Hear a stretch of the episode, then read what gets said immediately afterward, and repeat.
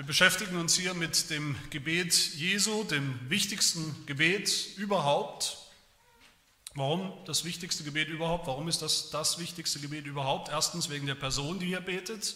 Wer betet hier? Ja, klar, Jesus Christus betet hier, der Sohn Gottes betet hier, auch klar, aber wir wissen mittlerweile noch mehr, wir wissen noch ganz, noch genauer, wer hier betet. Wir haben letzte Woche gesehen, hier betet Jesus Christus in einer ganz bestimmten Funktion oder Rolle, nämlich als hoher Priester. Und zwar nicht irgendeiner, sondern der eigentliche, der, um den es immer schon ging in den ganzen Jahrhunderten zuvor, in denen es schon viele hohe Priester gab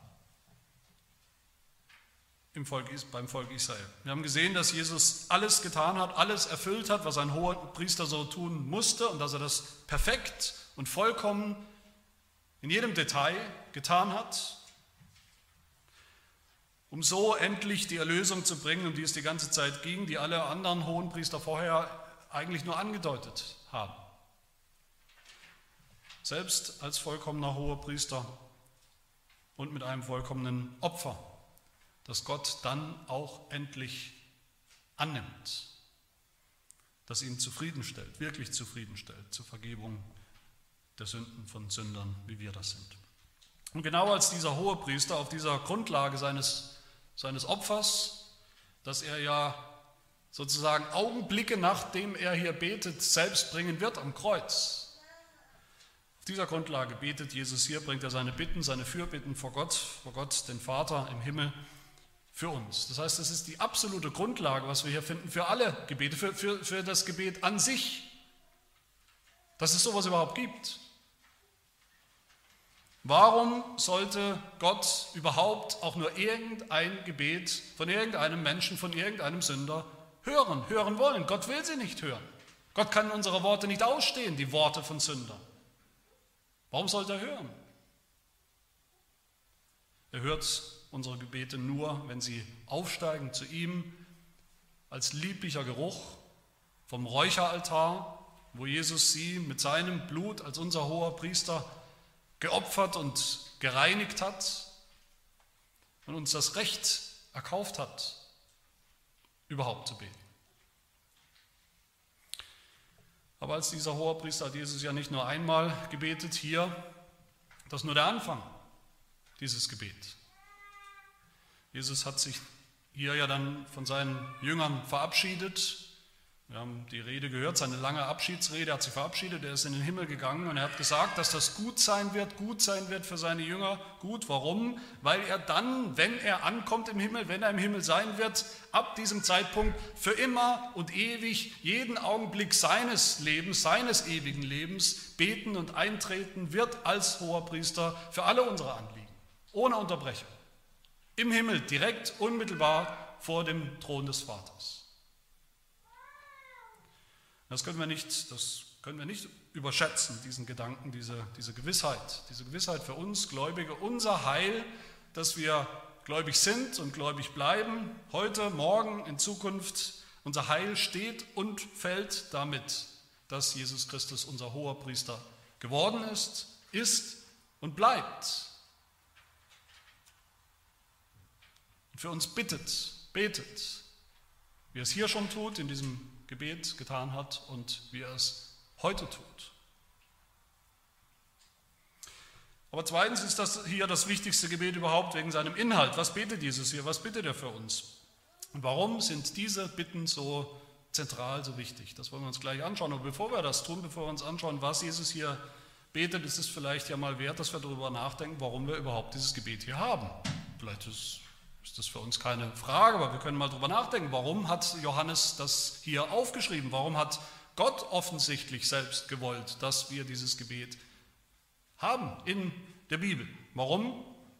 Damit wir auch wissen, damit wir selbst wissen, ein für alle Mal wissen, was Jesus Christus gebetet hat, schon während seiner Lebzeit und was er heute für uns betet und er bittet im Himmel. Ich weiß nicht, ob ihr das kennt, manchmal betet man ja zusammen mit anderen äh, Geschwistern, Gläubigen, manchmal betet jemand laut und man hat dann bei der Art und Weise, wie diese Person betet, hat man den Eindruck, Das ist nicht nur ein, ein, ein, ein Gebet, das ist nicht nur ein Gespräch zwischen dem, der betet, und Gott, dem Vater im Himmel, sondern es ist gleichzeitig so etwas wie eine kleine Predigt, ein Gebet mit eingebauter Lehre. Ich weiß nicht, ob ihr das kennt, wahrscheinlich kennen wir das alle. Da will jemand, dass wir zuhören beim Gebet, dass wir auch was dabei lernen. Und genauso ist das bei Jesus hier. Sein Gebet ist einerseits natürlich ein echtes Gebet, ein intimes Gespräch zwischen ihm und Gott, seinem Vater im Himmel. Andererseits lässt uns Jesus hier, in diesem Gebet lässt uns Jesus hinter den Vorhang schauen. Er verrät uns, wofür er bittet, betet, damit wir ganz genau wissen, was Gott ihm auch schenken und gewähren wird für uns. Warum betet Jesus hier laut und nicht still für sich, wie er sonst ja auch immer wieder getan hat? Damit seine Jünger hören, für alle Zeiten wissen, damit wir wissen für alle Zeiten, wofür er betet, damit wir uns erinnern, in guten und schlechten Zeiten an seine Bitten, damit es die Grundlage unseres Lebens wird und dann auch die Grundlage unserer eigenen Gebete, wie und wofür wir beten. Jesus betet hier für drei verschiedene Personen oder Personengruppen in diesem Gebet. Er betet zuerst für sich selbst, dann betet er für die Jünger und dann noch für all die, die noch in Zukunft glauben werden. Man könnte sagen, für die Kirche bis heute und in Zukunft. Und insgesamt finden wir hier fünf Bitten, fünf Bitten für diese drei Personengruppen, für die er betet. Das erste, Jesus betet für sich selbst. Und warum ist das so?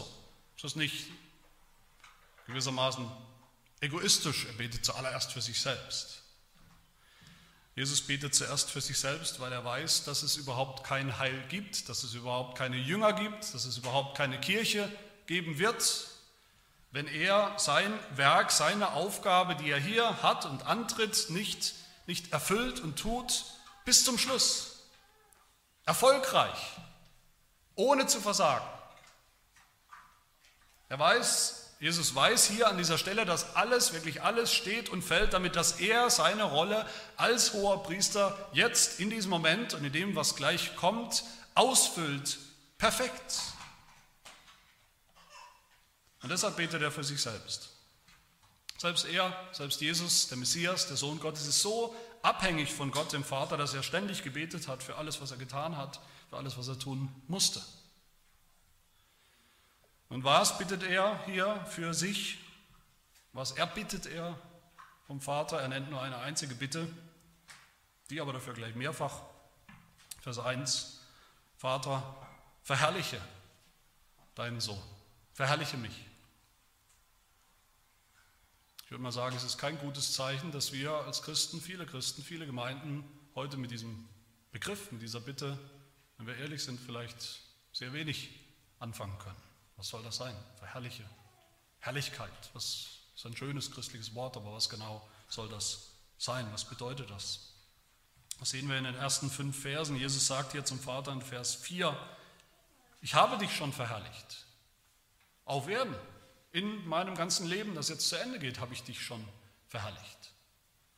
Angefangen bei der Geburt Jesu, bei der Fleischwerdung, über mein ganzes Leben, mein ganzes gehorsames Leben habe ich dich verherrlicht, habe mich dem Gesetz, deinem Willen untergeordnet, wie jeder Mensch das sollte, bis hin zu meinem Leiden und zu meinem Tod, der mir jetzt bevorsteht. Ich habe dich, ich habe dich, den Vater, verherrlicht, indem ich, wie es Jesus hier sagt, das ganze Werk vollendet habe, vollkommen getan, vollkommen erledigt, vollkommen ausgefüllt habe, das du mir gegeben hast, das ganze Paket, die ganze Aufgabe, für die ich gekommen bin, für die du mich gesandt hast. Gehorsam bis ins Letzte.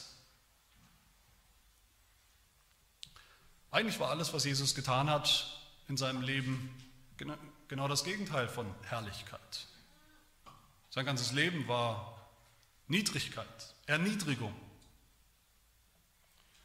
Dass er Mensch geworden ist, der Sohn Gottes Mensch geworden ist, dass er als ein Mensch mit Menschen identifiziert wurde, die gedacht haben, das ist auch so ein Mensch, nur ein Mensch, vielleicht auch so ein Sünder sogar, wie alle anderen Menschen, dass er verachtet wurde, zurückgewiesen worden ist von Menschen, behasst, äh, gehasst wurde, verspottet, bespuckt, dass er sogar leiden musste durch Menschen und sogar ans Kreuz geschlagen wird. All das ist seine Erniedrigung.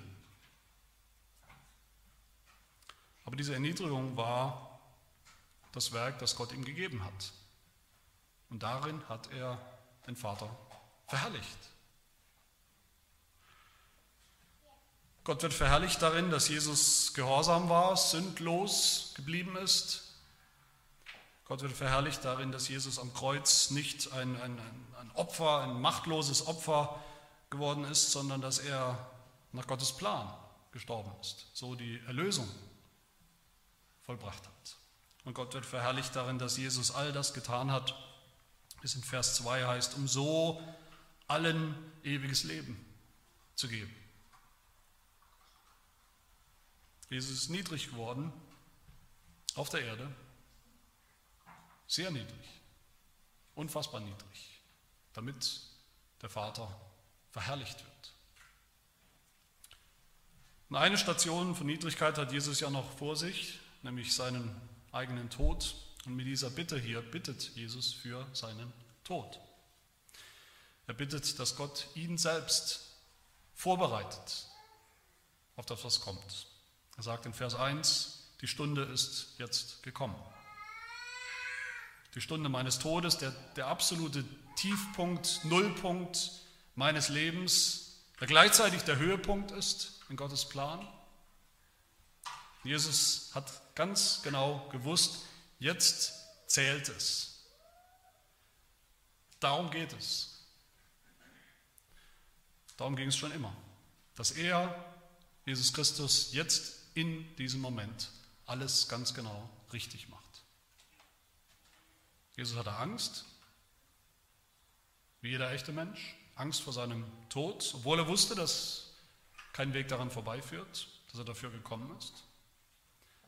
Jesus hat nicht gesagt, naja, ist ja alles Gottes Plan, ist alles vorherbestimmt gewesen, schon immer, dass es so kommen muss. Pff, was soll's? Warum soll ich da noch beten?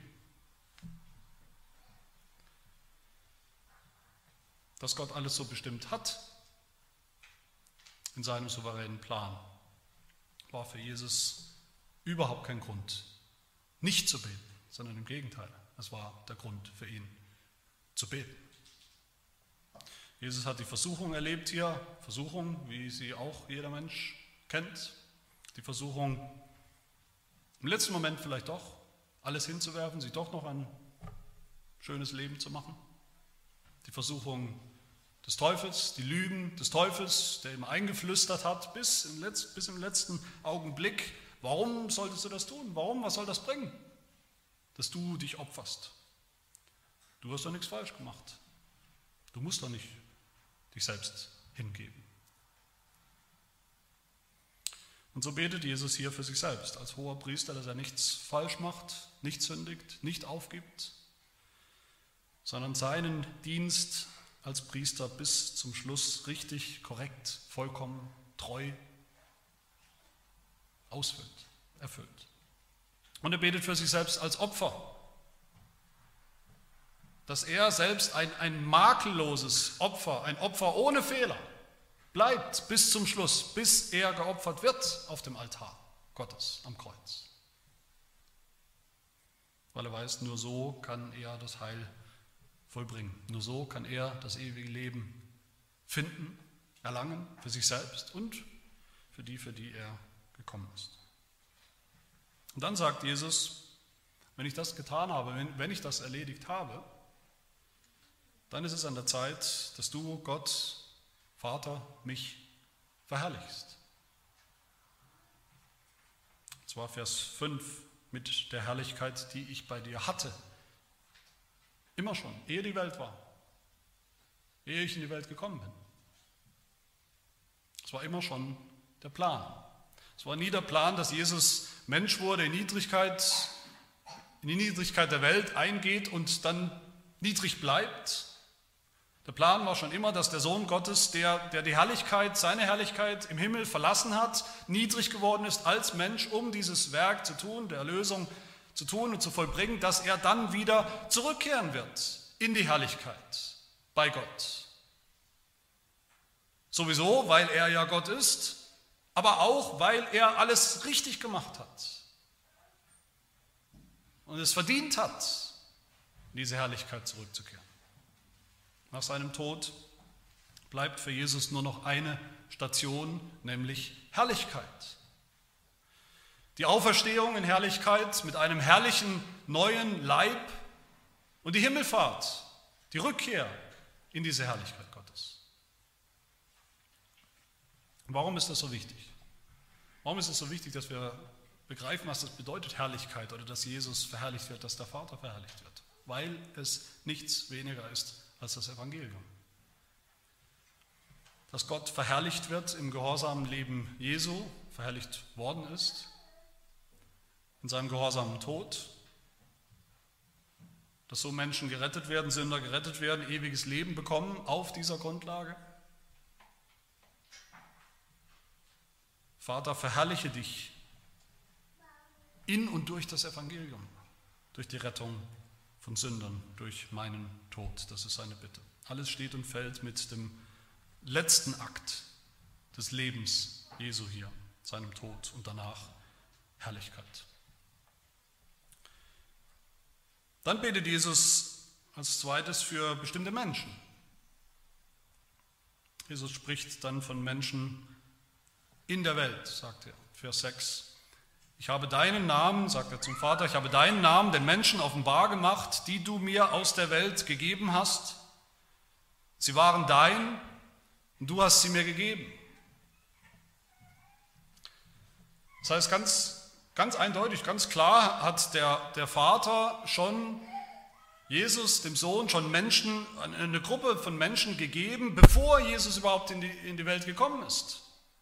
Für sie ist er überhaupt erst gekommen. Wir haben einen klaren Auftrag und er hat sie auch gefunden.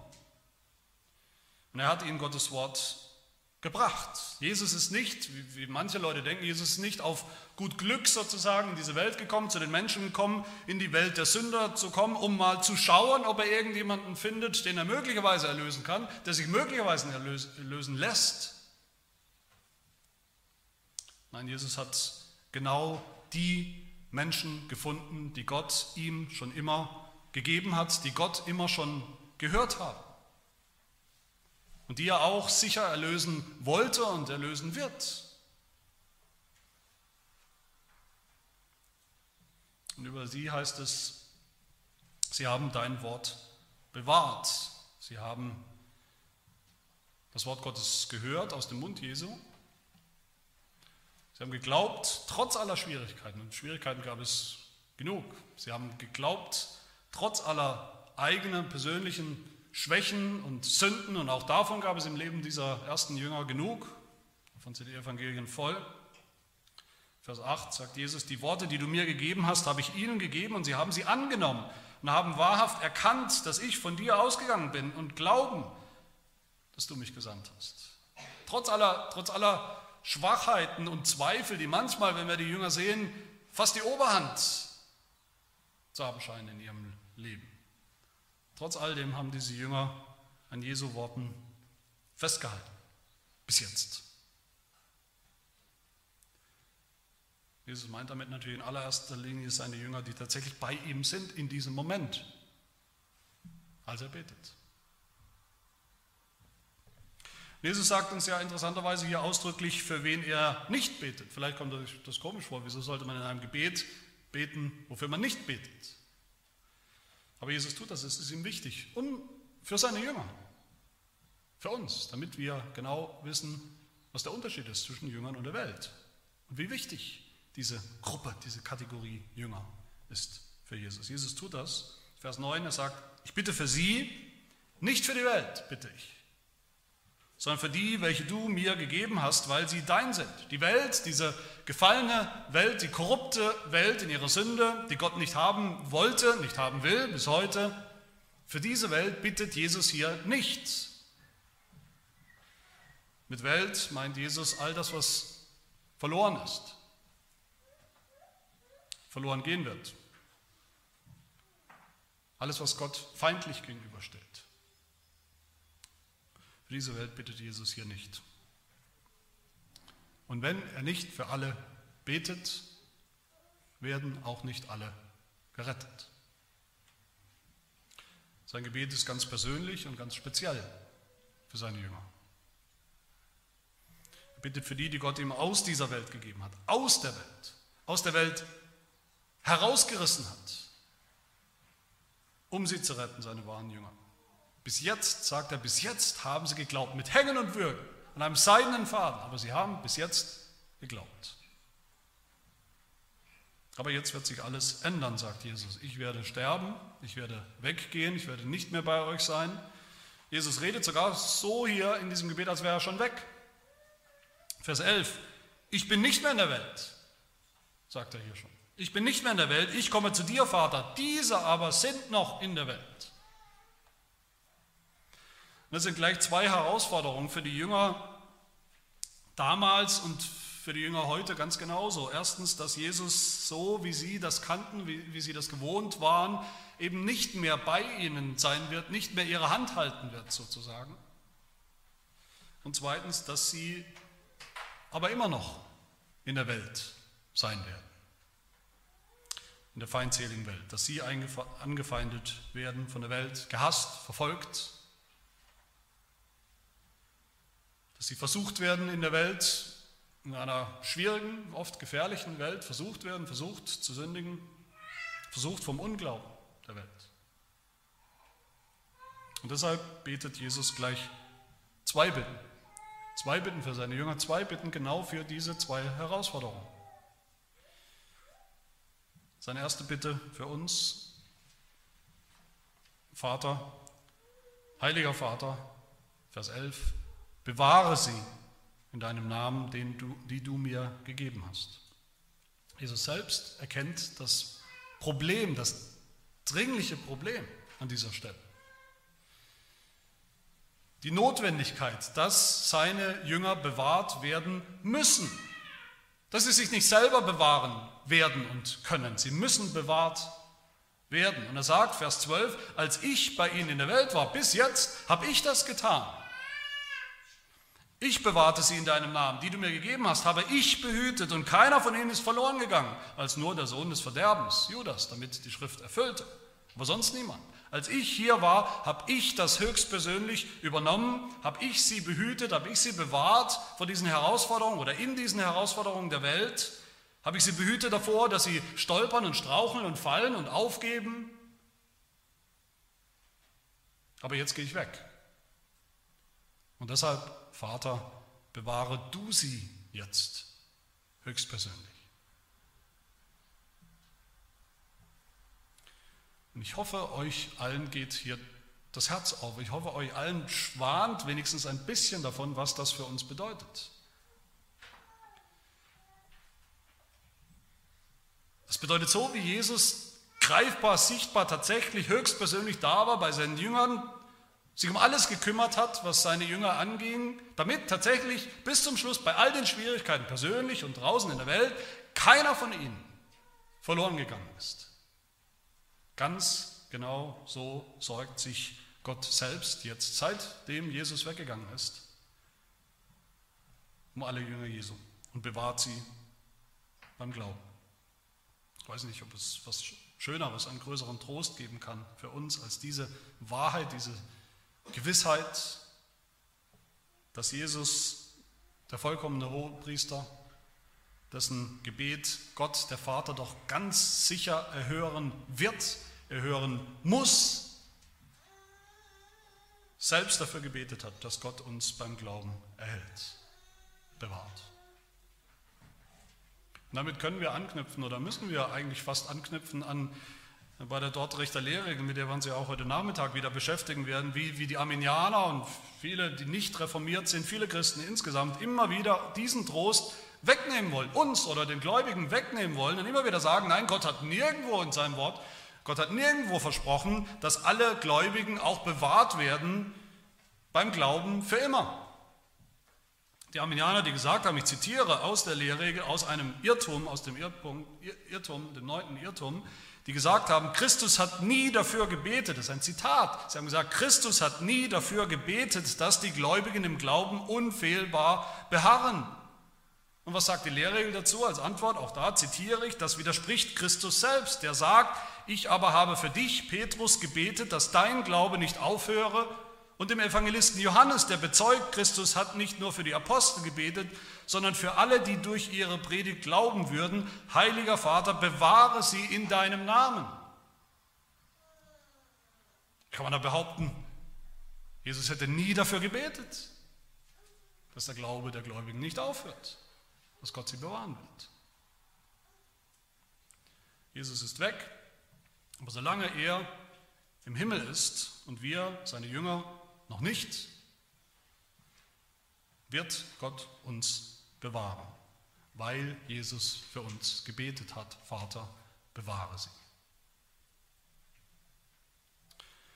Eine zweite Herausforderung für uns, wir leben ja noch, wie gesagt, in dieser Welt, in einer sündhaften Welt, in einer gefallenen Welt, einer schwierigen Welt. Und deshalb die zweite Bitte Jesu hier für uns, Vater, heilige sie. Die Welt hat Jesus gehasst bis aufs Blut. Warum sollte es uns, seinen Jüngern, besser gehen? Das wird es nicht. Vers 14 sagt Jesus, die Welt hasst sie, denn sie sind nicht von der Welt. Gläubige Jünger Jesus sind in dieser Welt immer, immer ein Fremdkörper, Aliens sozusagen, unangenehme Zeitgenossen für den Rest der Welt, die die Welt am liebsten loswerden und ausrotten will? Wie schön wäre es, wenn wir, wenn wir gläubig werden, wenn jemand von uns gläubig wird, wenn wir sofort sozusagen in den Himmel transportiert, in den Himmel gebeamt werden würden, weg von der Welt, weg von der Sünde, weg von Versuchung, weg von anderen Sündern. Das wäre wunderbar, das wäre ja so viel einfacher. Aber auch hier bietet Jesus für, für, für etwas ausdrücklich nicht. Er bittet ausdrücklich nicht dafür, dass Gott das tut, dass Gott die Jünger Jesu, die Gläubigen, gleich aus der Welt nimmt. Vers 15. Ich bitte nicht, dass du sie aus der Welt nimmst. Gott hätte das tun können. Gott könnte das tun. Will er aber nicht, weil er noch etwas vorhat mit uns in der Welt. Als Jünger leben wir noch mit beiden Beinen in dieser Welt. Und Gott will uns verändern dadurch in diesem Leben. Und Gott will die Welt verändern durch uns. Aber Gott kann auch das viel Schwierigere. Uns direkt in den Himmel zu nehmen, wäre sozusagen das Einfachere. Aber Gott kann auch das viel Schwierigere, nämlich uns zu heiligen, uns heilig zu bewahren, in, mitten in dieser Welt. Jesus will nicht, dass wir uns zurückziehen in irgendeine christliche Blase oder ein Kloster vielleicht, wo wir dann sagen können, wir sind unbefleckt von der Welt, damit haben wir nichts zu tun, wir beflecken uns nicht an irgendeinen christlichen Bunker, wie es das auch gibt. In Amerika zum Beispiel gibt es sowas, christliche Bunker, wo wir nur darauf warten, dass der Herr Jesus wiederkommt, vielleicht morgen oder in 14 Tagen oder wie lange es auch immer geht, warten wir darauf, als wären wir nicht mehr in der Welt. Das will Jesus nicht, das will Gott nicht. Viel schlimmer. Wir bleiben nicht nur in der Welt, sondern wir sind auch noch gesandt mitten in diese Welt hinein, sagt Jesus. Eine Aufgabe. Vers 18, gleich wie du mich in die Welt gesandt hast, so sende auch ich sie in die Welt. Ich sende sie mitten hinein in dieses, in dieses Wespennest.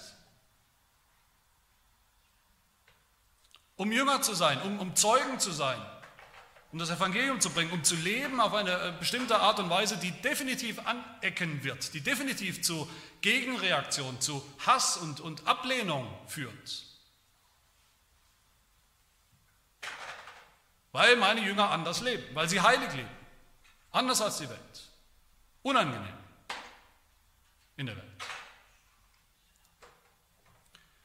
Dass Jesus bittet, dass wir geheiligt werden, bedeutet, dass wir bewahrt werden von der Sünde. Vers 15. Ich bitte nicht, dass du sie aus der Welt nimmst, sondern dass du sie bewahrst vor dem Bösen. So beten wir es ja auch im, im Unser Vater, in diesem anderen Gebet. Bewahre uns vor dem Bösen. Bewahre uns vor dem Bösen in der Welt. Nimm uns nicht raus aus der Welt, bewahre uns vor dem Bösen in der Welt um uns herum. Das heißt, diese Bitte bedeutet dann eben, dass wir heilig leben mitten in dieser Welt. Wir können nur Zeugen sein in dieser Welt als Christen, als Jünger Jesu, wenn wir wirklich anders leben, wenn wir wirklich heilig leben. Und der Maßstab dazu ist Gottes Wort, sein Gebot, die Gebote Jesu, dieses Wort zu bewahren, danach zu leben, heilig zu leben. Und hier haben wir die Verheißung in Jesu Bitte, in dieser Bitte, dass Gott uns mitten in dieser Welt, in der wir leben, heiligen wird, bewahren wird vor dem Bösen, vor der Sünde. Und wie werden wir geheiligt? Jesus sagt, durch die Wahrheit, durch sein Wort. Vers 17, Vater, heilige sie in deiner Wahrheit, dein Wort ist Wahrheit. Halte sie, verändere sie, heilige sie in ihrem Denken, in ihrem Wollen und Tun und Vollbringen, in ihrem ganzen Lebenswandel durch dein Wort. Liebe Gemeinde, hier sehen wir ein, ein, ganz wichtiges Prinzip, von dem ich hoffe, dass jeder von uns das auch begreift. Jesus bittet für unsere Heiligung. Sein Gebet garantiert unsere Heiligung, den Fortschritt in der Heiligung, das Ziel der Heiligung eines Tages, dass wir es erreichen. Aber dies fällt uns nicht in den Schoß aus dem Himmel. Einfach so, als fertiges Paket. Jesus sagt hier auch, welches Mittel Gott dafür gebrauchen wird, nämlich sein Wort. Durch das Wort Gottes, das wir lesen, über das wir nachdenken, auf das wir vertrauen, das unser Denken prägt, werden wir geheiligt. Durch das Wort Gottes, das wir vor allem regelmäßig hören in der Predigt, im Gottesdienst als Gnadenmittel. Das ist das Mittel par excellence, das Wort Gottes, das gepredigte Wort Gottes für unsere Heiligung. Nur wer regelmäßig unter das Wort Gottes kommt in der Predigt, kann auch erwarten, dass er so geheiligt wird, heilig bewahrt wird in dieser Welt, bewahrt wird vor dem Bösen, bewahrt wird in Versuchungen. Dass Jesus für unsere Heiligung betet, bedeutet gerade nicht, dass wir nichts dafür tun, dass es kein Mittel gibt, das wir auch gebrauchen sollen und dürfen, weil es Gott gebrauchen wird.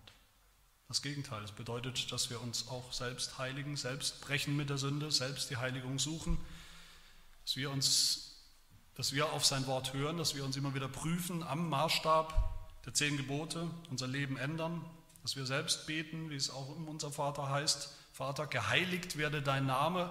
Und wenn wir das beten, bedeutet das immer auch, dass wir auf unser Leben schauen, dass wir seinen Namen nicht entheiligen, in den Schmutz ziehen. Aber wir tun das, weil wir wissen, Jesus hat schon für uns gebetet. Vater, heilige sie. Und der Vater wird es auch tun.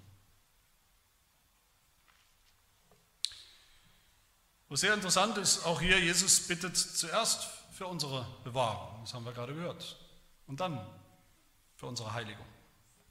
Das heißt, die Zusage, der, dass Gott uns bewahren wird im Glauben in dieser Welt, ist der Motor für die Heiligung.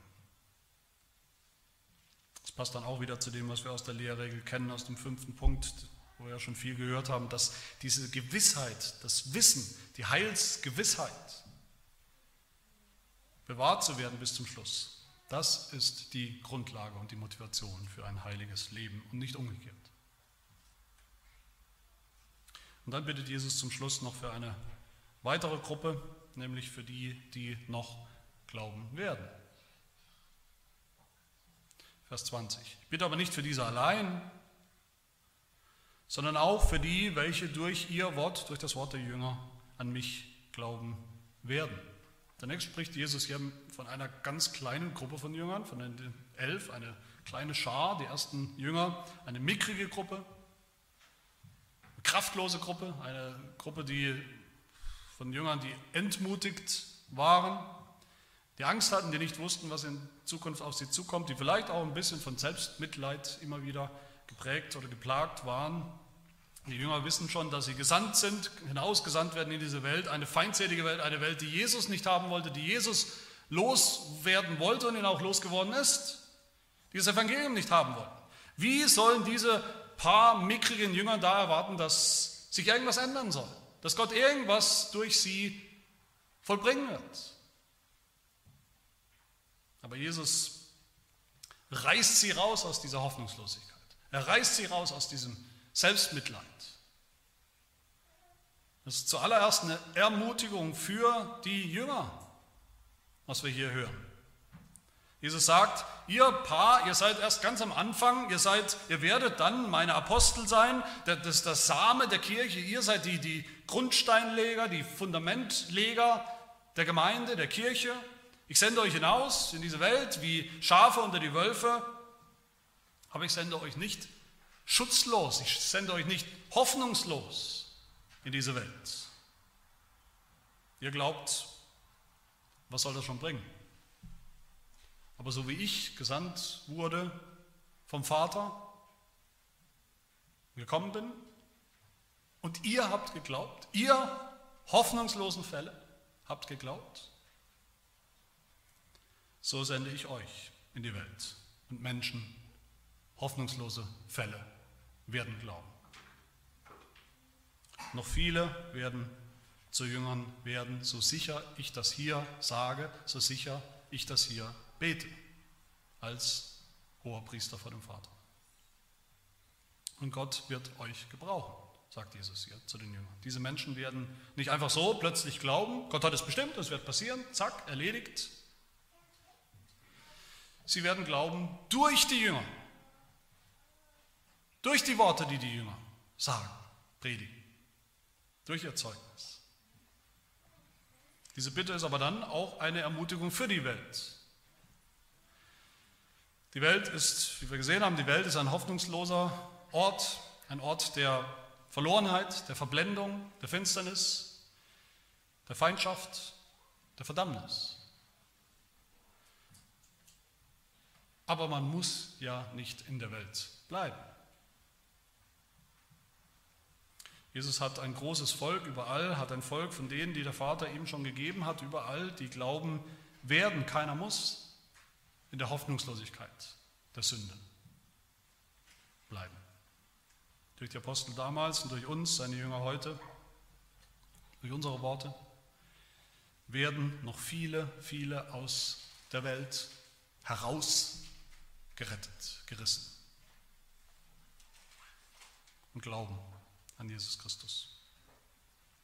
Viele unterschiedliche Leute werden glauben, sagt Jesus, Juden und Heiden werden glauben. Es wird deutlich werden, dass die, die der Vater ihm gegeben hat, diese Gruppe von Menschen, die, die ihm schon immer gehören, dass das ein großes Volk ist und sein wird, aus aller Herrenländer, aus allen möglichen Kulturen und Sprachen, Nationen. Und auch das wird eine Herausforderung. Jesus wusste das, dass es da Spannung geben wird unter den Seinen, wie sich von Anfang an schon gegeben hat unter den paar Jüngern und dann noch viel mehr, wo die Heiden dazukommen in das Volk Gottes, in die Gemeinde. Dass es Uneinigkeit geben wird in der Gemeinde, in der Kirche, weil da die, die, die allerunterschiedlichsten Menschen aufeinandertreffen, weil da noch dazu Sünder aufeinandertreffen. Es wird Uneinigkeit geben, eine Uneinigkeit, die damals schon die Gemeinde bedroht hat und die heute noch immer die Gemeinde, die Kirche Jesu bedroht. Und deshalb seine erste Bitte hier für die Kirche, Jesu erste Bitte, Vers 21, mach sie eins. Ich bitte für die, die noch glauben werden, auf dass sie alle eins seien. Und zwar nicht nur irgendwie, sondern so wunderbar eins, wie der Sohn eins ist mit dem Vater. Mit dem Ziel, dass die Welt glaubt Sie glaubt, Vers 21, dass der Vater seinen Sohn gesandt hat. Das heißt, die Einheit der Gemeinde, für die Jesus Christus hier betet,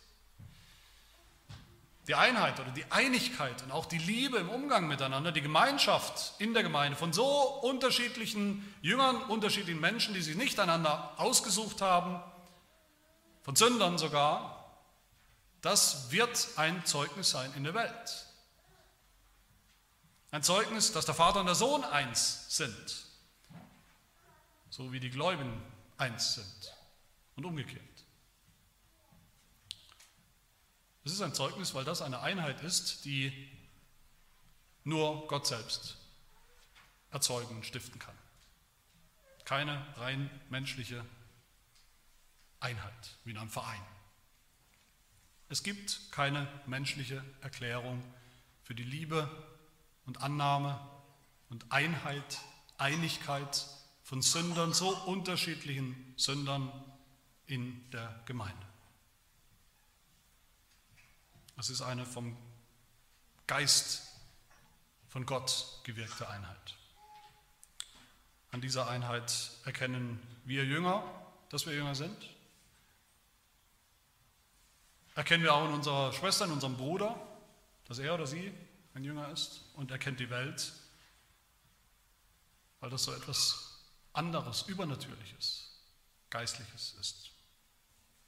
Uneinigkeit in der Gemeinde in dem, was geglaubt wird, im Lebenswandel, Unfriede, Streit, Zwietracht. Das sind immer Bedrohungen für die Gemeinde, auch heute, und auch eine Bedrohung für das Zeugnis der Gemeinde in der Welt. Aber wie tröstlich ist es, dass unser Herr Jesus Christus hier betet für diese Einheit in Zukunft, in der Zukunft der Gemeinde, heute und für immer und dass Gott diese Bitte erhört hat und erhören wird, auch bei uns. Aber dann gibt es noch eine letzte Herausforderung, die die Kirche kennt, die auf die Kirche auf einstürmt, die alle Jünger kennen, die wir auch kennen. Nämlich die Herausforderung, dass die Kirche, dass wir Gläubigen in der Welt immer ein Fremdkörper bleiben werden. Das ist ja nicht eine einmalige Sache. Die Kirche gehört nicht zu dieser Welt. Sie gehört nicht in die Welt. Noch sind wir in der Welt, noch ist die Kirche sowas wie eine Vorhut, eine, eine Kolonie des Himmels, die nicht so richtig reinpasst. Heilig, abgesondert, ausgesondert vom Rest der Welt durch unseren Glauben, durch das, was wir glauben und durch das, wie wir leben.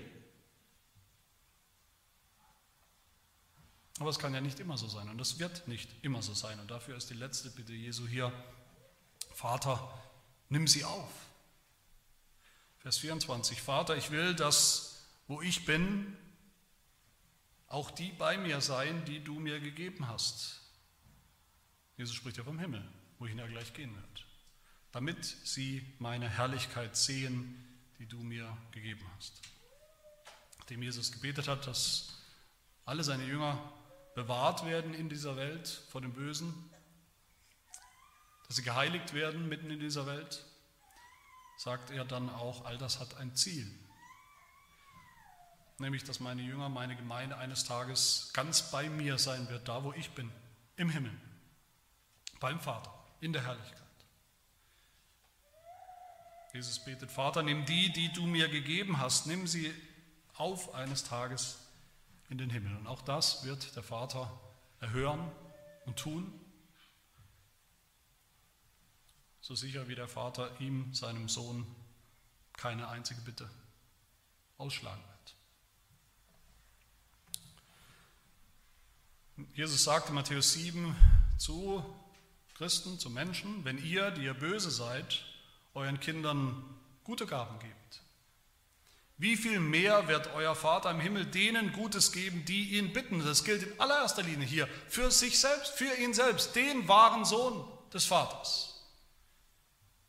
Er hat den Vater gebeten und der Vater wird ihm diese Dinge geben. Fünf Bitten, fünf wunderbare Bitten haben wir hier.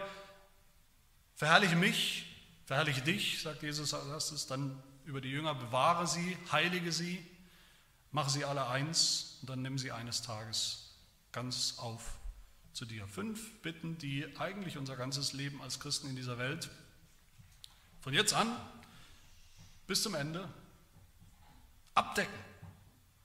Alle Situationen, die unser ganzes christliches Leben beschreiben und umfassen. Wenn wir diese Bitten richtig verstehen, dann finden wir hier Trost, dann finden wir hier Gewissheit und Kraft für jede einzelne Lebenslage, für jede Anfechtung in der Welt, für jede Versuchung, mit der wir kämpfen, für jede Sünde, für die Heiligung, mit der wir oft auch kämpfen oder frustriert sind, für jeden Zwist, jede Auseinandersetzung, die wir haben mit anderen Gläubigen in der Familie, in der Gemeinde, ja, für unsere Sehnsucht nach dem Himmel. Diese fünf Bitten sollte jeder Christ kennen, muss jeder Christ kennen, darf jeder Christ kennen. Nicht nur kennen, darauf sollen wir bauen und vertrauen. Jeden Tag. Dass das so ist. Egal was kommt, jede Situation, jede Lebenslage, die uns begegnet heute oder morgen, hat Jesus Christus schon bedacht in diesen Bitten, in seinem Gebet. Und der Vater wird hören, wird ihm antworten. Natürlich sind diese fünf Bitten dann auch die Grundlage für unser eigenes Gebet. Dass Jesus hier so bittet als unser hoher Priester bedeutet dann auch, dass wir damit einstimmen dürfen in diese Bitten. Selber beten dürfen, dass der Vater uns bewahren wird, dass er uns heiligen wird, dass er uns mehr und mehr eins machen wird, dass er uns eines Tages seine Herrlichkeit schenken wird im Himmel. Lasst uns darauf vertrauen, auf diese Bitten für uns selbst, jeder Einzelne, für uns als Gemeinde, dass wir so bewahrt werden, geheiligt werden, eins gemacht werden in der Gemeinde und verherrlicht werden eines Tages, weil Jesus Christus dafür gebetet hat und der Vater ihm sein Wunsch, seine Wünsche nicht ausschlagen wird. So wird das Gebet zum allerwichtigsten Gebet für uns. Wegen dieser Bitten und wegen dem Beter, wegen dem, der sie gebetet hat. Amen. Wir wollen beten.